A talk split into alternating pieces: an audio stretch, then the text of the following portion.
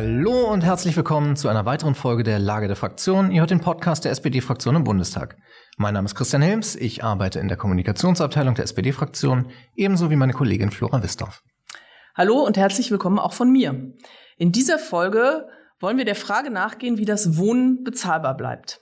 Unser Gast dazu ist Kevin Kühnert, dem das Thema so am Herzen liegt, dass er sich auch als Abgeordneter im Bundestag dafür besonders engagiert. Herzlich willkommen, Kevin. Hallo, ihr beiden. Kevin, erzähl doch mal, warum ist das so ein wichtiges Thema für dich? Also ich bin ja jetzt das erste Mal im Deutschen Bundestag und für mich war total klar, dass ich mich hier um dieses Thema kümmern will, weil ich aus einem Wahlkreis komme, in dem Wohnen und speziell auch das Mieten von Wohnraum ähm, etwas ist, was fast alle betrifft. Mein Wahlkreis ist hier in Berlin, Tempelhof-Schöneberg. Da leben 80 Prozent der Menschen zur Miete und die meisten von denen haben mindestens mal Fragen zu ihrer Miete und viele auch wirklich Probleme damit, weil die extrem gestiegen sind, weil sie im Clinch liegen mit ihrem Vermieter, weil Fragen von Sanierung und wer trägt dann eigentlich die Kosten und so weiter eine Rolle spielen. Und ähm, da es hier ja nicht um irgendeine Ware geht, sondern um das Dach über dem Kopf von Menschen und damit um ein, ein soziales Grundrecht, ähm, finde ich, dass die Politik hier besonders aufmerksam sein muss und da ganz besonders die SPD. Kevin, gerade junge neue Abgeordnete fragen wir zum Einstieg gern nach ihren ersten Erfahrungen auf der großen politischen Bühne. Du bist zwar auch jung und äh, vor genau äh, einem Jahr erstmals ins Parlament gewählt worden. Du hattest aber über die Partei natürlich schon reichlich Einfluss. Aber trotzdem wollen wir dich jetzt fragen, gibt es etwas, ähm, das dich äh, wirklich überrascht hat jetzt in deinem ersten Jahr? Na, es ist schon noch mal sehr wild hier. Das muss man schon wirklich sagen, auch wenn man mit älteren Kolleginnen und Kollegen spricht, die einem immer sagen, so krass wie im Moment war es eigentlich noch nie, was die Themen angeht. Und was mir hier natürlich noch mal klarer wird, ist, die, ähm, wie schwierig das mit verschiedenen fachlichen Zuständigkeiten ist. Also Bleiben wir kurz beim Thema Wohnen. Äh, und wenn wir jetzt über die Energiekosten beim Wohnen sprechen, was ja im Moment gerade ein Riesenthema ist, dann gucken alle zu uns Wohnungs- und Baupolitikerinnen und Politikern. Und im selben Moment greift aber so eine große Hand von der Seite rein. Und das sind die Leute, die für die Klimafragen bei uns zuständig sind und die Energiefragen, die sagen, Moment, Freunde, wir haben ja auch noch was mitzureden. Das ist ganz wichtig, dass wir dabei mitreden. Und dann kommen noch ein paar andere Gruppen dazu, die Wirtschaftspolitikerinnen und Politiker und so weiter. Und dieses Spiel mit den Federführungen, so heißt das ja dann hier im parlamentarischen Jargon, also wer hat eigentlich den Hut auf in so einem Prozess, wer hat das letzte Wort fachlich, das ist ein ganz schönes ähm, ja, Fingerrangeln eigentlich, was da stattfindet und kostet auch ein bisschen Nerven manchmal. Aber heißt das, der ähm, Abstimmungs- und Kommunikationsbedarf ist noch mal größer, als du es äh, für möglich gehalten hattest? Ja, der ist schon noch ein bisschen größer und das macht Prozesse auch manchmal ein bisschen länger, als man sie sich wünschen würde. Ja, dann, man hat ja immer so dieses Prinzip im Kopf, Problem erkannt, Problem gebannt. Aber ganz so schnell ist es logischerweise gesetzgeberisch nicht gebannt. Ist ja auch richtig so, dass hier nicht einfach Abgeordneter XY, auch wenn er Kühnert heißt, kommen und sagen kann, es werde Gesetz, sondern da ist ja richtig, dass wir die Folgewirkung von Gesetzen wirklich abschätzen, dass Verbände dazu angehört werden, dass alle ihren Senf, meine ich gar nicht despektierlich, dazugeben können. Insofern dauert das natürlich.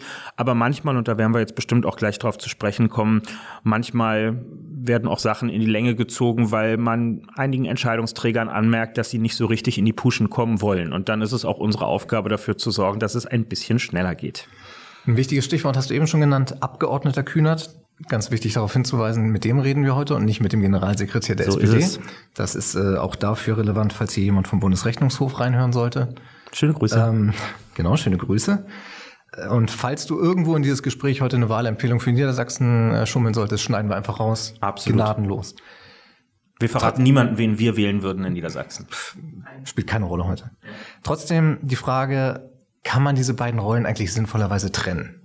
Ja und nein. Technisch kann und muss man sie trennen, aus äh, den Gründen, die du eben augenzwinkernd, was ihr nicht sehen konntet, äh, angesprochen hast, nämlich, ähm, dass ich als Abgeordneter in meiner parlamentarischen Arbeit und mit den Kolleginnen und Kollegen hier von Steuerzahlerinnen und Steuerzahlern finanziert werde, ein freies Mandat ausübe, in dem ich nach unserem Grundgesetz nur meinem Gewissen verpflichtet bin. Und als Generalsekretär der SPD bin ich im Auftrag meiner Partei äh, unterwegs und äh, im Auftrag von 400.000 SPD-Mitgliedern. Das heißt natürlich nicht, dass ich ein schizophrener Mensch bin und in dem einen Job was anderes als Ziel verfolge als in dem anderen. Auch in der SPD-Parteizentrale kümmere ich mich um Wohnraumfragen, habe zum Beispiel den entsprechenden Teil in unserem Wahlprogramm ähm, damals geschrieben und wenig verwunderlich stehen dort Dinge drin, für die ich mich jetzt als Abgeordneter auch einsetze. Aber die Aufgabenbeschreibung, wo und wie ich zu wirken habe, wem gegenüber, die ist dann schon eine grundlegend unterschiedliche. Das Thema Wohnen betrifft ja wirklich jeden persönlich, weil jeder muss irgendwo wohnen. Ähm, und äh, dich natürlich auch. Äh, Im Frühling war das, glaube ich, dass bekannt geworden ist, dass du äh, keine Wohnung findest. Ähm, wir würden gerne wissen, hast du jetzt eine gefunden? Also ich habe ein Dach über dem Kopf, das ist nicht die Frage.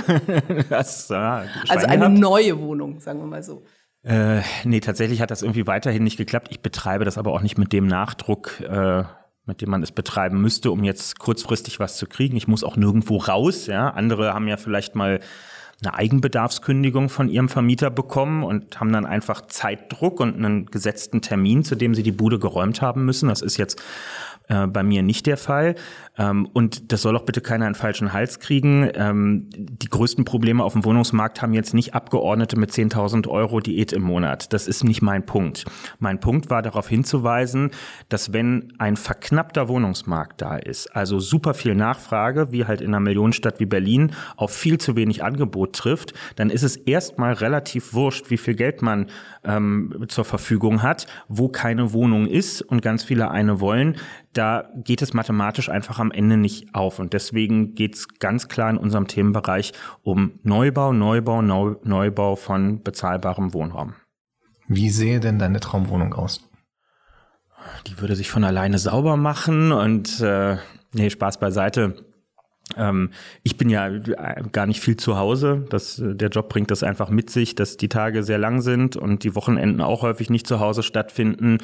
Ähm, und ich bin schon auch politisch davon überzeugt, dass das, was ich den Leuten auf Tagungen immer erzähle, nämlich, dass wir in Deutschland einen zu hohen Flächenverbrauch pro Kopf beim Wohnen haben, dass das schon ein echtes Problem ist. Also wir sind jetzt äh, in einer Stadt wie Berlin mittlerweile bei fast 40 Quadratmeter Wohnfläche pro Kopf angekommen.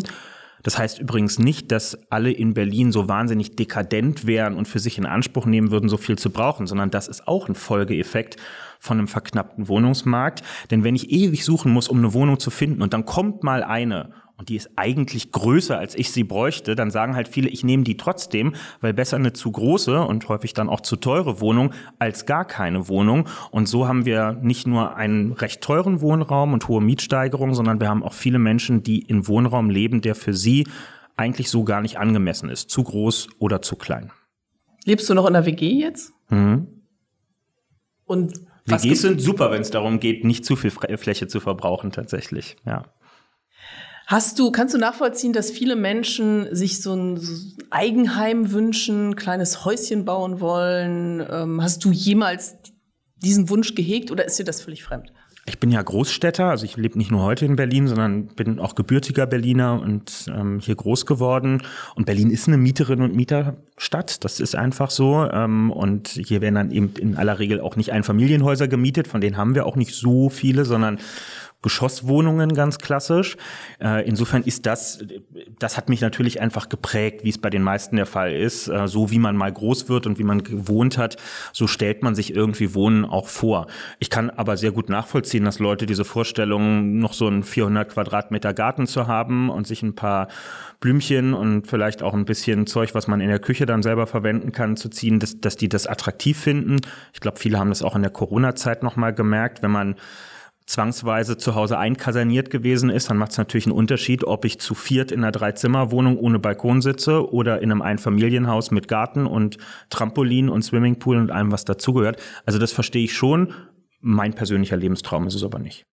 Habt ihr schon äh, in deiner WG äh, die neue Abschlagsrechnung bekommen? Nee, die ist noch nicht da. Und äh, da aber bei uns auch viel mit Gas läuft, wird sie mit ähm, überschaubarer Spannung äh, erwartet.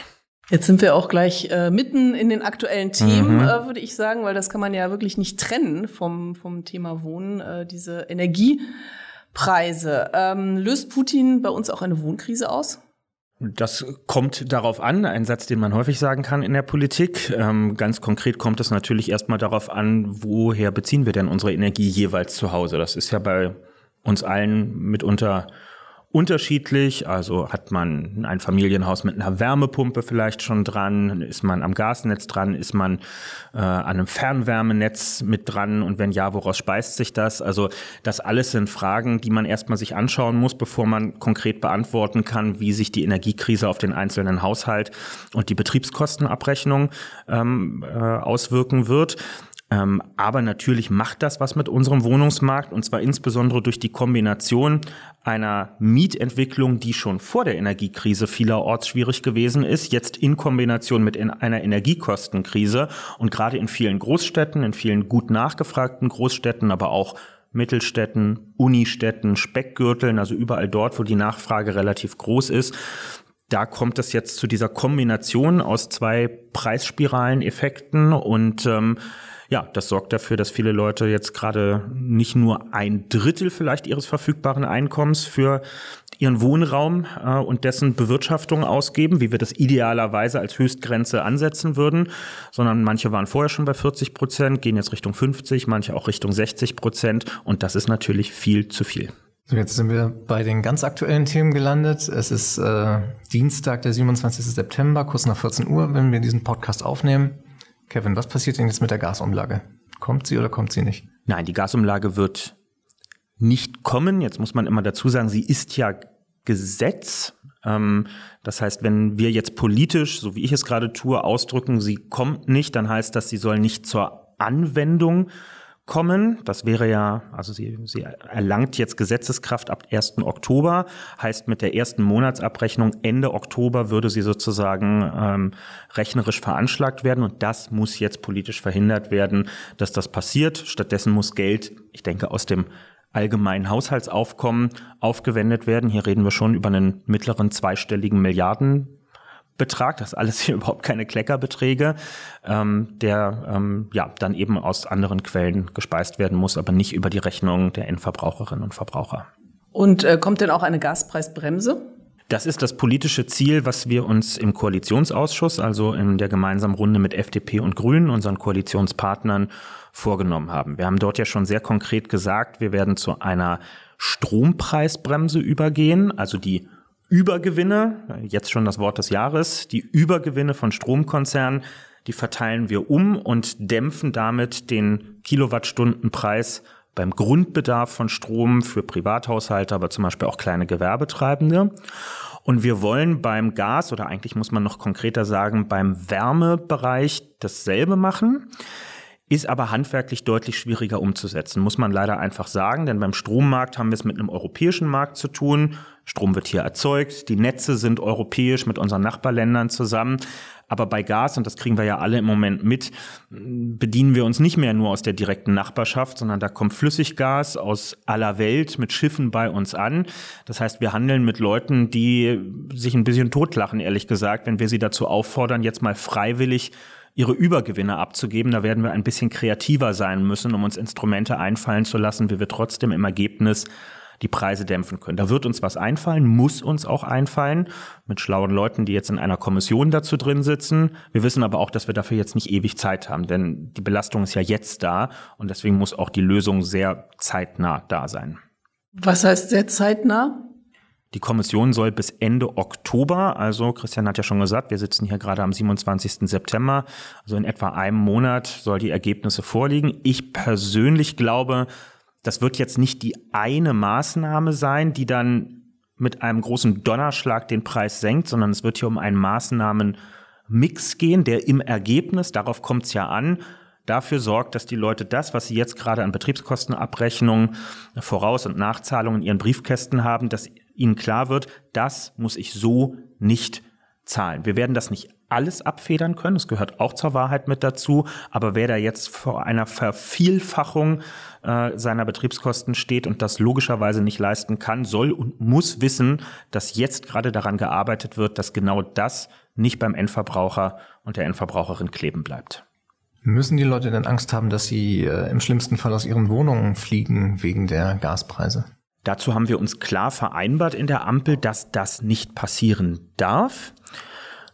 Einige müssen jetzt noch verstehen, dass man dem dann auch was folgen lassen muss, wenn man das so festhält. Da muss man nämlich gesetzgeberisch tätig werden und zum Beispiel ein Kündigungsmoratorium einführen, also dafür sorgen, dass wer jetzt seine Betriebskosten gerade nicht begleichen kann, ähm, dass daraus kein Kündigungsgrund entsteht. Das so interpretieren wir äh, auf Seiten der SPD-Fraktion und ich glaube, die grünen Kollegen tun das auch ganz klar, die Verabredung aus dem, ähm, aus dem Koalitionsausschuss.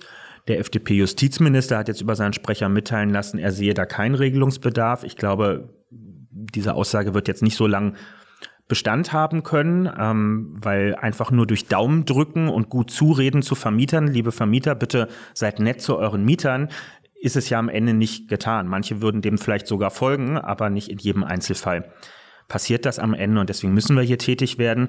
Äh, übrigens gibt es dafür auch schon im Koalitionsvertrag, also dem, was wir vor einem knappen Jahr miteinander vereinbart haben, da gibt es schon Sachen drin. Wir haben nämlich zum Beispiel, Achtung, jetzt kommt der erste technische Fachbegriff, den ich versuche zu erklären. Ähm, wir haben uns darauf geeinigt, dass wir eine Verbesserung bei den sogenannten Schonfristzahlungen machen wollen. Was ist das? Eine Schonfristzahlung ist, wenn ich in Zahlungsverzug bei Betriebskosten komme, dann habe ich einen gewissen Zeitraum, in dem kann ich die Zahlung nachholen und vermeide dadurch eine Kündigung, die mir gegenüber ausgesprochen wurde. Problem, diese Regelung gilt im Moment nur für fristlose Kündigung. Ich kann nur eine fristlose Kündigung durch diese nachgeholte Zahlung heilen. Spricht mir mein Vermieter aber neben der fristlosen Kündigung auch noch eine ordentliche Kündigung aus, und das haben zuletzt sehr viele Vermieter gemacht, dann haben wir noch keine rechtliche Handhabe, das auch zu heilen. Das wollten wir ändern, haben wir uns im Koalitionsvertrag vorgenommen, und jetzt vor diesem nächsten Winter wäre ein ziemlich guter Zeitpunkt, das zu machen. Morgen am Mittwoch äh, soll im Kabinett äh, auch eine Wohngeldreform verabschiedet werden. Die soll auch den, den Menschen helfen, durch diese schwierige Zeit zu kommen und unterstützen. Kannst du mal genau erklären, worum es da geht? Gar nicht so einfach. Das Wohngeld ist eine Leistung, die wird in Deutschland ausgezahlt. Ich vereinfache es ein bisschen, wird ausgezahlt für Leute, bei denen im Wesentlichen zwei Faktoren zusammenkommen recht kleines Einkommen trifft auf recht hohe Wohnkostenbelastung. Ähm, also Leute, die sehr viel von ihrem, äh, von ihrem verfügbaren Einkommen fürs Wohnen ausgeben müssen. Und zwar nicht, weil sie sich ein Penthouse gemietet haben, was sie sich gar nicht leisten können, sondern weil diese beiden Faktoren einfach nicht gut zueinander passen. Das sind ähm, im Moment etwa 600.000 und ein paar zerquetschte Haushalte, nicht Personen, sondern Haushalte in Deutschland, äh, die diese Leistung bekommen. Ähm, zu zwei Dritteln übrigens Rentnerinnen und Rentner, also gerade viele alleinstehende Frauen im Alter, die diese Leistung bekommen. Es geht also nicht nur um Menschen mit Erwerbseinkommen, sondern auch mit Renteneinkünften. Und dieses Wohngeld wird jetzt, ähm, das bringt gerade unsere Bauministerin Clara Geiwitz auf den Weg, massiv ausgeweitet. Das Ziel ist, dass künftig zwei Millionen Haushalte, also dreimal so viele Haushalte Anspruch auf Wohngeld haben und dass die Leistung als solcher auch erhöht wird. Also während im Moment knapp unter 200 Euro im Schnitt an Wohngeld ausgezahlt werden, sollen es künftig etwa doppelt so viel Euros sein. Warum? weil wir die Heizkosten jetzt dauerhaft in das Wohngeld mit reinnehmen, denn die treiben ja gerade die Wohnkosten an und deswegen muss sich das auch in der Höhe des Wohngeldes abbilden, dass die Heizkosten die Leute gerade überfordern. Wie schnell wird das kommen? Morgen Kabinett, aber dann muss es ja noch im Bundestag verabschiedet werden und so weiter und so fort. Wir machen das jetzt in einem extrem beschleunigten Verfahren, denn wir wollen, dass das zum 1. Januar 2023, also in drei Monaten, äh, Gesetzeskraft hat und funktioniert. Und ja, falls uns hier Vertreterinnen und Vertreter aus den Kommunen zuhören, äh, dann werden die jetzt schon ein großes Aber auf der Zunge haben. Das haben sie auch zu Recht, denn die Kommunen sind in Deutschland dafür zuständig, die entsprechenden Anträge zu bearbeiten, die Ansprüche zu prüfen und die Auszahlung zu gewährleisten. Und das kann man sich jetzt an drei Fingern abzählen. Wenn wir den Kreis der Haushalte, die Anspruch auf Wohngeld haben, verdreifachen, dann brauchen wir auch ein paar mehr Leute und die brauchen ein paar mehr Büros und Schreibtische und PCs, um das alles bearbeiten zu können. Deswegen wird das ein bisschen Arbeit werden über den Jahreswechsel und das gerade auch in den Kommunen, das will ich nicht verhehlen. Im Zweifel wird man dann aber wahrscheinlich eine rückwirkende Lösung finden. Ja, genau. Darauf soll niemand sitzen bleiben müssen, äh, schlussendlich. Und äh, das haben wir an anderen Stellen auch schon mal gemacht, dass Leistungen, die noch nicht, wie das dann im Fachchinesisch heißt, administriert werden können, also die noch nicht ausgezahlt werden können, ähm, dass die dann natürlich nachgezahlt werden. Zum Beispiel, als wir die Grundrente in Deutschland eingeführt haben, haben wir das ganz genauso gemacht. Wenn wir uns dieses ähm, Instrument Wohngeld mal angucken, ist das nicht eigentlich nur die, sagen wir mal, maximal zweitbeste Lösung, weil man ja hingeht und etwas äh, repariert, was offensichtlich nicht funktioniert. Ich meine, wir sagen dann ja, selbst wenn du den Mindestlohn bekommst, sehen wir, du kannst dir deine Wohnung nicht leisten. Stimmt. Ähm, deswegen würde ich jetzt auch nie sagen, das Ziel ist, dass möglichst viele Menschen Wohngeld bekommen. Das würde nämlich bedeuten, dass wir zu einer Gesellschaft von Transferleistungsempfängerinnen und Empfängern werden. Ähm, Dafür gibt es gute Gründe, dass das mal in einem Leben passiert. Wenn man in die Arbeitslosigkeit rutscht oder in einer Lebenskrise, ist es das völlig in Ordnung. Dafür gibt es unseren Sozialstaat. Aber was wir natürlich nicht wollen, ist, dass Menschen, die Vollzeit arbeiten gehen, äh, sich wirklich den Allerwertesten aufreißen oder ein Leben lang gearbeitet haben und eigentlich von einer guten Rente leben sollten, dass die alimentiert werden müssen, weil sie sich sonst etwas so Selbstverständliches wie ihr Dach über dem Kopf nicht mehr leisten können. Das hat eben auch was mit Respekt zu tun, dass man die dann nicht bezuschussen muss. Nur jetzt ist die Hütte gerade am Brennen und jetzt ist gerade nicht der richtige Zeitpunkt, um Grundsatzdiskussionen darüber zu führen, wie es besser sein könnte. Das ist on the long term, also auf der langen Wegstrecke etwas, was wir bearbeiten müssen, durch höhere Löhne beispielsweise, also 12 Euro Mindestlohn und anderes ist ein Beitrag dazu, die Einkommensseite zu verbessern.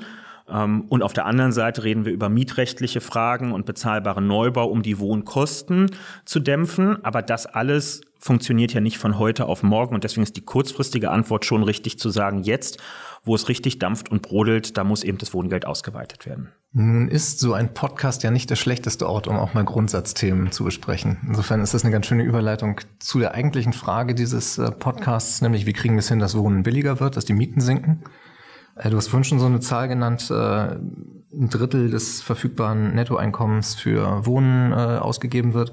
Mir auch nochmal so ein paar Zahlen rausgeschrieben. Jeder zweite Großstadthaushalt hat auch letztes Jahr, also vor der Energiekostenkrise, schon mehr als 30 Prozent des Nettoeinkommens für die Warmmiete ausgegeben. Jeder vierte Haushalt mehr als 40 Prozent und jeder neunte, also 12 Prozent ungefähr, die Hälfte dessen, was reinkommt. Ja. Wie kriegt man das hin, dass die Leute weniger fürs Mieten ausgeben? Zunächst mal, wer da recherchiert, trifft häufig auf irreführende Zahlen, die auch von manchen Verbänden ins Feld geführt werden. Die betrachten dann nämlich auch alle Bestandsmietverhältnisse. Interessant ist immer, sich bei der Neuvermietung anzugucken, was gerade passiert. Denn die Neuvermietung weist ja den Weg in die Zukunft. Also so wie heute Mietverhältnisse abgeschlossen werden, kann ich auf die nächsten Jahre hinaus berechnet davon ausgehen, dass es immer mehr Leute treffen wird. Und bei der Neuvermietung treffen durchschnittliche Einkommen in einer Stadt wie Berlin einfach nicht mehr auf Wohnungsangebote, die noch in diesem 30-Prozent-Segment drin sind. Und dann kann man noch tiefer in die Statistiken reingehen und sehen, dass gerade Alleinerziehende und noch stärker Alleinerziehende Frauen wirklich massiv überfordert sind, was die Wohnkostensituation äh, angeht. Es gibt nicht die eine selig machende Maßnahme. Das muss man bei jeder wohnungspolitischen Diskussion immer wieder sagen. Denn ich habe das oft genug auch bei irgendwelchen Fachveranstaltungen erlebt. Da kommen dann Leute aus Parteien, die haben eine Maßnahme, die ihnen ganz wichtig ist und verkaufen dann dem Publikum, wenn wir das nur so machen würden, wie ich das mit, meinem, mit meiner Partei vorschlage, diese eine Maßnahme mal umsetzen. Also den Markt liberalisieren und dann bauen ganz viele private neue Wohnungen oder einfach nur einen bundesweiten Mietenstopp durchsetzen und dann ist auch alles wieder in Ordnung das kann man darüber diskutieren, ob das eine oder das andere einen Beitrag leisten kann. Aber die eine einzige Maßnahme, die alles wieder gut macht auf dem Wohnungsmarkt, die gibt es nicht, sondern es geht um den Mix aus regulierenden Maßnahmen, um steuerliche Anreize, um Rechtsformen, mit denen wir arbeiten und natürlich auch um Neubau. Und zwar die Frage, wer baut eigentlich und zu welchem Preis tatsächlich neu. Und das alles und noch ein paar Sachen mehr zusammen entscheidet darüber, ob sich die Situation auf dem Wohnungsmarkt entspannt oder anspannt. Dass die Lage so, äh, dass es so kommen konnte, sage ich mal, ähm, hat das auch damit zu tun, ähm, ja, dass es äh, wohnungspolitisch äh, nicht allzu viel getan worden ist in den letzten 10, 20 Jahren. Also wenn man jetzt wirklich mal äh, länger zurückblickt. Ja, das kann man unumwunden so sagen, äh, muss man auch so sagen, ähm, wenn man das ehrlich diskutieren will. Ähm, wir kamen ja aus den 90ern und dann auch in den 2000ern aus so einer Phase, wo es einfach politisch auch total schick gewesen ist. Ähm, Daseinsvorsorge zu privatisieren, hat ja nicht nur Wohnraum betroffen, sondern auch viele Elemente der Grundversorgung, äh, Gasversorgung, Stromversorgung. Da sind Netze und Anbieter veräußert worden, Stadtwerke sind verkauft worden. In vielen Kommunen in Deutschland können die Leute ein Lied davon singen, was in dieser Privatisierungswelle alles veräußert und zum Teil später für teuer Geld wieder zurückgekauft wurde, weil man gemerkt hat, was man für einen grandiosen Fehler dort gemacht hat. Gerade hier in Berlin, wo wir sitzen, haben wir, also wir in Berlin haben so ein bisschen stellvertretend für die ganze Nation auf die heiße Herdplatte gefasst und oh Wunder, sie war heiß und man sollte nicht nochmal drauf fassen. Ähm, wenn man Kontrolle haben möchte über einen Wohnungsmarkt als Stadt, als Land, als Gesellschaft, dann muss man einen erklecklichen Teil des Wohnraums direkt oder indirekt mitkontrollieren können. Also entweder indem mir selber Wohnungen gehören über kommunale oder landeseigene Wohnungsbaugesellschaften oder indem ich ein Marktsegment schaffe, in dem andere sozialere Spielregeln als auf dem freien Markt gelten. Also eine Wohnungsgemeinnützigkeit beispielsweise oder ein funktionierendes Genossenschaftswesen, also solche Anbieter, die nicht mit dem Ziel der Renditemaximierung den Wohnraum bewirtschaften, sondern mit dem Ziel für ihre Mitglieder, für ihre Mieterinnen und Mieter langfristig planbaren, günstigen Wohnraum anzubieten. Solche Anbieter zu fördern, ist ähm, eine zeitgemäße und wichtige Aufgabe und dazu kehren wir glücklicherweise jetzt wieder zurück. In den 80ern gab es das ja schon mal, ähm, der neuen Heimat. Ähm, vielleicht kannst du unseren Zuhörerinnen noch mal erklären, was da die Geschichte war. Also neue Heimat, das ist ein Stichwort für das Thema Wohnungsgemeinnützigkeit. Es gab eine eine Rechtsform in Deutschland, wie man Wohnraum bewirtschaften konnte. Und im Prinzip war das, vereinfacht gesagt, war das ein Tauschgeschäft zwischen dem Staat und denjenigen, die Wohnungen angeboten haben. Der Staat hat gesagt, Leute, wir bieten euch steuerliche Vergünstigungen, euch als Bestandshaltern von einer gewissen Anzahl von Wohnungen. Es konnten wenige oder viele sein. Und im Gegenzug verpflichtet ihr euch, indem ihr in die Rechtsform der Wohnungsgemeinnützigkeit geht, verpflichtet ihr euch dazu, langfristig planbare, günstige Mieten für eure Mieterinnen und Mieter anzubieten. Also das war quasi eine, eine dauerhafte Sozialwohnung eigentlich. Ne? Die, wenn wir eine wirkliche Sozialwohnung in Deutschland bauen, also so wie, wie der Begriff mal geschaffen wurde, dann ist die ja immer nur so für etwa 30 Jahre eine Sozialwohnung, dann fällt sie aus der Bindung heraus und wird eine ganz normale, freie Wohnung auf dem Markt. Aber die Wohnungsgemeinnützigkeit war ein auf Langfristigkeit angelegtes Tauschgeschäft. Für immer gibt es die Steuervergünstigung und im Gegenzug bleibt diese Wohnung aber auch für immer eine besonders günstige Wohnung. Dann, das führt jetzt hier zu weit, das können gerne mal alle googeln mit der neuen Heimat, ähm, einem, einem Unternehmen, was im Umfeld der, des Deutschen Gewerkschaftsbundes auch angesiedelt gewesen ist und wo einzelne handelnde Personen Schindluder getrieben äh, haben, hat die damalige schwarz-gelbe Regierung die Gelegenheit, so würde ich es mal nennen, beim Schopfe gepackt und sich von der ganzen Rechtsform verabschiedet. Also ein Missstand in einem bestimmten Unternehmen ist genutzt worden, um gleich einen ganz großen Teil des Wohnungsmarktes zu privatisieren in Deutschland. Und äh, von den Folgen davon ähm, ja, zehren im negativen Sinne viele Kommunen noch bis heute. Und Kurzum, wir haben uns in der Ampel vorgenommen, diese Wohnungsgemeinnützigkeit als Rechtsform wieder einzuführen. Und wir sind davon überzeugt, dass es in einer Größenordnung von sicherlich zwei, vielleicht auch mehr Millionen Wohnungen in Deutschland Vermieter gäbe, die gerne bereit wären, bei einer attraktiven Ausgestaltung in diese Rechtsform auch reinzugehen. Jetzt hast du eben schon davon gesprochen, dass es ein großer Fehler war, äh, in großem Stil kommunale Wohnbestände zu verkaufen. Und ich erinnere mich, dass du, glaube ich, ausschließlich gute Erfahrungen gemacht hast, wenn du die Wörter verstaatlichen oder enteignen in Interviews benutzt hast. Was wäre denn der Königsweg, um äh, wieder die Kontrolle über diese Wohnungen zu bekommen und so die Mietentwicklung vielleicht auch darüber wieder mitzugestalten? Es ist ein Mix aus Maßnahmen. Das erste ist ähm, Neubau, also überall dort, wo wir kaum Leerstand haben, so wie hier bei mir in Berlin ist Neubau sowieso notwendig. Das sollte dann aber nicht irgendwer bauen, sondern hier sollte überwiegend die öffentliche Hand bauen. Das heißt, die städtischen Wohnungsbaugesellschaften hier in dem Fall müssen bauen. Das fördert der Bund ganz massiv. Dafür sorgen wir hier in den nächsten Jahren auch im Bundeshaushalt. Klammer auf, das müssten wir eigentlich nicht, denn von der Aufgabenverteilung zwischen Bund und Ländern in Deutschland ist das eigentlich eine Aufgabe, die bei den Ländern liegt. Aber der Bund hat ein so großes, also wir haben ein so großes eigenes Interesse, dass das jetzt endlich mal passiert, dass wir 14,5 Milliarden Euro bis 2026 auf den Weg bringen werden an die Länder raus. Aber natürlich in der Erwartung, dass sie dann von sich aus noch einen Anteil an Geld dazu packen und damit kann dann preisgedämpfter sozialer Wohnungsraum von kommunalen Wohnungsbaugesellschaften geschaffen werden. Es gibt ganz viele SPD-regierte Bundesländer, die greifen das mit Begeisterung auf und packen noch eine ganze Menge Geld obendrauf. Dann gibt es so einen Spezi im Süden der Republik, der rechnet mit dem Taschenrechner aus, wie viel Geld er vom Bund bekommt und nimmt sofort dieselbe Summe aus seinem Landeshaushalt wieder raus und sagt, super, kriege ich ja jetzt alles von Berlin finanziert, muss ich selber nichts mehr machen. So läuft das natürlich nicht. So werden wir unsere wohnungspolitischen Ziele ähm, schlussendlich nicht erreichen. Ähm, also da haben wir noch ein bisschen daran zu arbeiten, dass dann auch vor Ort wirklich Wohnungsbaugesellschaften das umsetzen ähm, können. Die Genossenschaften müssen mitziehen. Da müssen einige auch verstehen, dass man nicht nur Bestände verwalten, sondern von Zeit zu Zeit auch mal was neu bauen sollte. Dann die Wohnungsgemeinnützigkeit dazu, die ja sowohl für den Neubau als auch für die Bestandswohnungen denkbar ist. Also man kann mit einem Gebäude, was einem schon gehört, in die Wohnungsgemeinnützigkeit rein. Man kann aber auch ein neues Haus bauen und sagen, das wird ein Projekt der Wohnungsgemeinnützigkeit. Das ist alles ähm, möglich. Man kann Belegungsbindungen vor Ort ankaufen. Also der Staat gibt Geld dafür, dass zu einem bestimmten Zweck eine Wohnung ähm, vermietet wird und so weiter und so fort. Es gibt ganz, ganz viele Möglichkeiten, die alle am Ende dazu führen, dass wir mehr Kontrolle kriegen. Und davon haben übrigens alle was auf dem Wohnungsmarkt. Das ist das Tolle. Nämlich überall in Deutschland, wo wir, wo es einen Mietspiegel vor Ort in der Kommune gibt. Ähm, und der Mietspiegel sorgt dafür, dass alle Mieten zusammen sich quasi unterhaken, wenn man so will, und, äh, und die Geschwindigkeit, in der sie steigen, dämpfen. Äh, und je mehr öffentlich bewirtschafteten Wohnraum und damit günstigen Wohnraum es gibt, desto mehr profitieren auch Leute in privaten Wohnungen davon, denn für die wird der Mietspiegel mit runtergedrückt und ähm, damit bleiben auch deren Mieten bezahlbarer, dadurch, dass die öffentliche Hand an anderer Stelle was tut. Ganz konkret, die IG Bau hatte ja gestern gefordert, ähm, der Staat soll richtig einsteigen bei den großen Wohnungsunternehmen und die teilverstaatlichen. Ja, ist das, das ist ganz lustig. Vor ein paar Jahren wäre man wirklich dafür verprügelt worden und äh, wochenlang durch die Arena geschleift worden. Äh, heute wird das so gefordert und der Chef von Vonovia hat sich auch nur sehr kleinlaut dazu zu Wort gemeldet und hat jetzt nicht äh, Sozialismus geschrien, sondern äh, ist eher so in der Defensive gewesen, hat versucht zu erklären, warum sie so viel die Mieten erhöht haben in den letzten Jahren.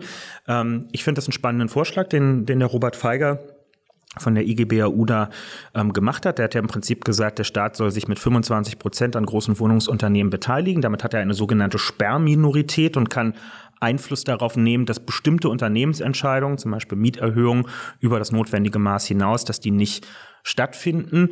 Ich bin mir nicht sicher, ob Robert wirklich am Ende will, dass das so passiert, aber ich glaube, es war ihm wichtig, einfach mal deutlich zu machen, wir haben hier schon, wenn wir wollen, auch als Staat Möglichkeiten, solche Unternehmen an die Kandare zu nehmen. Und liebe Unternehmen, dann seht doch lieber von alleine zu, dass ihr sozialer vermietet. Ähm, ansonsten zwingen wir euch dazu. Und das finde ich auch gut äh, daran von Zeit zu Zeit ähm, zu erinnern. Der Rolf Buch, der Chef von Vonovia, ist ja schon aufgefallen im Frühjahr, als er mal gesagt hat, naja, wenn jetzt immer die Inflation um acht Prozent steigt, dann werden mittelfristig halt auch die Mieten immer um acht Prozent steigen müssen. Das geht A mit der aktuellen Rechtslage nicht und B ist es auch ganz schön dreist gewesen, denn in der Inflation ist ja alles Mögliche drin, Lebensmittel und vieles andere mehr und nur einige wenige dieser Teuerungsfaktoren wirken sich ja wirklich auf die Vermietung einer Wohnung aus? Also was wird denn teurer für einen Vermieter? Das Haus steht ja schon da. Der Hausflur muss jetzt auch nicht jedes Jahr gemacht werden. Der Aufzug wird auch nicht alle zwei Jahre ausgewechselt. Im Wesentlichen sind es ein paar Verwaltungskosten, die vielleicht steigen. Aber nur weil die Verbraucherpreise um acht Prozent steigen, muss keine Miete in Deutschland um acht Prozent steigen. Wenn du sagst Möglichkeiten des Staates, ich denke ja ganz gern an die Zeit des Berliner Mietendeckels zurück, als äh, ich damals einen Brief von meinem Vermieter bekommen habe, in dem drin stand, Herr Helms, Sie zahlen zu viel für Ihre Wohnung bitte überweisen Sie ab sofort jeden Monat 135 Euro weniger. Das war ein ziemlich gutes Gefühl. Das ist dann zwar ein gutes halbes Jahr später vom Verfassungsgericht wieder kassiert worden, äh, aber ja auch nur mit dem Verweis auf die Gesetzgebungskompetenzen, wenn ich das richtig erinnere. Mhm. Wäre das denn nicht auch eine Lösung, dass wir als Gesellschaft sagen, das sollte ein Quadratmeter Wohnung je nach Ausstattung und Lage maximal kosten dürfen? Genau, also für alle, die das nicht mehr auf dem Schirm haben, der Berliner Mietendeckel wollte für einige Jahre das Mietniveau in der Stadt einfrieren. Er ist sogar an einer Stelle noch weitergegangen und hat gesagt, in manchen besonders teuren Wohnlagen senken wir sogar die Mieten rückwirkend ab. Damit ist das Land Berlin nicht durchgekommen. Das war auch immer klar, dass es sein kann, dass das vom Verfassungsgericht ähm, gekippt wird. Nicht, weil man keine Mieten in Deutschland deckeln darf, das ist ganz wichtig, sondern weil das Verfassungsgericht gesagt hat, liebes Land Berlin, die Regelungskompetenz liegt nicht bei dir und auch bei keinem der anderen 15 Bundesländer, sondern nur der Bund kann das regeln, denn das Mietrecht ist Bundesrecht sozusagen. Es gibt ja auch schon mietrechtliche Regeln und wenn die Bundesrepublik Deutschland findet, die sollten härter sein, dann muss das im Deutschen Bundestag auf den Weg gebracht werden. Und äh, jetzt ist es leider so, dass im Land Berlin mit anderen politischen Mehrheiten im Senat gearbeitet wird als sie uns im Bundestag zur Verfügung stehen. Und hier, sagen wir mal vorsichtig, sind nicht alle so hellauf begeistert von sowas wie einem Mietendeckel, wie das im Berliner Abgeordnetenhaus bei den Kollegen ein paar hundert Meter weiter drüben der Fall war. Kevin, ich würde gerne auch wissen, ein großes Projekt äh, ist ja 400.000 neue Wohnungen äh, pro Jahr zu bauen. 100.000 davon sollen Sozialwohnungen werden. Wie, wie steht's denn da um dieses Projekt? Schaffen wir das? Hm. Ein Satz ganz kurz vorher noch zu den, zu den Mieten, weil das jetzt nicht so hängen bleiben soll im Sinne von, naja, äh, also einige werden jetzt zwischendurch vielleicht zwischen den Zeilen rausgehört haben, ah, okay, Christian Lindner ist mit in der Regierung drin, deswegen geht da nicht. So ist es ja nun auch nicht. Wir haben uns ja Sachen vorgenommen. Wir werden dafür sorgen, dass in angespannten Wohnlagen in Deutschland, da darf man im Moment innerhalb von drei Jahren um 15 Prozent eine Miete äh, erhöhen. So sind aktuell die Spielregeln. Und da haben wir jetzt durchgesetzt ähm, in den Koalitionsverhandlungen, dass das auf 11 Prozent runtergehen wird. Letztes Jahr war ich noch nicht so zufrieden mit dem Verhandlungsergebnis. Jetzt bei 7, 8 Prozent Inflation muss ich sagen, 11 Prozent in drei Jahren. Das hätte uns schlimmer erwischen können. Also das ist schon echt ein guter Schutz. Wir werden die Mietpreisbremse verlängern. Das ist unser wichtigstes Instrument bei der Neuvermietung äh, von Wohnungen. Wir werden die Mietspiegel in Deutschland stärken, die ganz wichtig sind. Also wir machen schon einige Sachen. Es ist jetzt nicht so, dass die Hände im Schoß liegen und wir gar nichts tun können. So, und darüber hinaus bauen wir neu. 400.000 Wohnungen. Das äh, ist ja nicht, wie manche uns unterstellen, eine Zahl, die wir uns mal in so einer Schnapslaune ausgedacht haben, weil wir gemeint haben, das klingt gut, sondern das ist einfach erstmal der Bedarf. So viel brauchen wir an neuem Wohnraum in Deutschland damit das Angebot groß genug ist, damit es bezahlbarer wird, damit wir übrigens auch unsere Klimaziele im Gebäudesektor ähm, erreichen. Also die neuen Gebäude müssen auch klimatisch was können sozusagen, um ältere, schlechtere Gebäude mit ausgleichen zu können. Daher müssen wir richtig ranklotzen. Es gibt aber neben den 400.000 Wohnungen im Jahr für die SPD eine zweite Zahl, die fast noch ein bisschen wichtiger ist. Von diesen 400.000 Wohnungen im Jahr sind wir da sind wir bei 75 Prozent Zielerreichung. Ja, wir bauen im Moment 300.000 im Jahr und müssen also noch 25 Prozent oben draufpacken, damit wir bei unserem Ziel ankommen. Wir haben aber gesagt, jede vierte von diesen Wohnungen, also 100.000 im Jahr, soll eine Sozialwohnung sein, also eine besonders bezahlbare, weil wir ja eben nicht wollen, dass irgendwas gebaut wird, teure Lofts in Innenstädten, sondern Wohnungen, in denen stinknormale Leute äh, es sich leisten können, auch einzuziehen. Und da sind wir viel weiter vom Ziel entfernt. Da fehlen uns noch 80 Prozent, bis wir unser Ziel erreicht haben. Und das wird die fast schwierigere Aufgabe in dieser Wahlperiode, dass wir dieses ganze Geld wirklich in Bewegung setzen, dass es vor Ort nicht nur ankommt, sondern dass Bauanträge gestellt werden, dass die bewilligt werden, dass Baumaschinen vorfahren und auch wirklich Häuser gebaut werden, in denen diese 100.000 bezahlbaren Wohnungen im Jahr drin sind. Das ist das, woran man uns messen muss am Ende der Wahlperiode. So, mit Blick auf die Uhr kommen wir auch schon zur äh, Abschlussfrage. Du hast zwar eben schon gesagt, was auch alles mit Christian Lindner äh, dann doch geht zusammen. Aber wenn wir uns jetzt mal eine Welt vorstellen, wo du dich nicht mit Christian Lindner abstimmen müsstest, sondern du ganz alleine die Wohnpolitik in diesem Land äh, gestalten könntest, welche von diesen vielen Maßnahmen, die du heute vorgestellt hast, würdest du sofort einführen? Tatsächlich die Wohnungsgemeinnützigkeit, weil sie unmittelbar ähm, wirken kann. Ja, also wenn man das attraktiv ausgestaltet, kann jeder Vermieter in Deutschland, der nicht als Aktiengesellschaft organisiert ist und irgendwelche Mondrenditen an der Börse reinholen muss, dann kann jeder von denen sofort rüberwechseln. Ich sitze ganz oft in Runden mit jemandem, der heißt äh, Kai Warnecke, ist der Chef von Haus und Grund, das ist der Verband von den Kleinst- und Mittelvermietern in Deutschland, so Leute, die mal ein, zwei, drei Wohnungen vermieten. Und der sagt immer ganz stolz, meine Mitglieder, die haben nur so eine Rendite von ein bis zwei Prozent äh, im Jahr. Die machen keinen großen Schnitt, sondern denen geht es darum, eine sichere Einkunft im Alter zu haben oder ähnliches. In den meisten Fällen, nicht in allen, aber in den meisten Fällen stimmt es auch tatsächlich. Und genau für diese Leute ist die Wohnungsgemeinnützigkeit da. Denn diese ein, zwei Prozent im Jahr die kann man in der Wohnungsgemeinnützigkeit auch weiterhin machen, wenn man im Gegenzug eben garantiert, dass man nicht mit irgendwelchen absurden Mietsprüngen zwischendurch versucht, seine Mieterinnen und Mieter rauszuekeln, äh, um bei einer Neuvermietung äh, eine viel höhere Miete abstauben zu können. Ja, also wenn das stimmt, dass der übergroße Anteil der Vermieter in Deutschland eigentlich auf ein langfristiges, faires, im gegenseitigen Interesse liegendes gutes Mietverhältnis abzielt, dann ist für die alle die Wohnungsgemeinnützigkeit eine super Sache und dann sollten die sich zu einem großen Fanclub zusammenschließen und sich darauf freuen, dass das bald kommt. Ja, dann hoffen wir doch darauf. Äh, wir sind jetzt leider am Ende unseres Gesprächs. Vielen, vielen Dank, Kevin. Und äh, vielen Dank an unsere ZuhörerInnen fürs Zuhören. Äh, wenn ihr die nächste Folge nicht verpassen wollt, dann abonniert uns doch bitte. Und ansonsten, tschüss, bis zum nächsten Mal. Ciao. Macht's gut.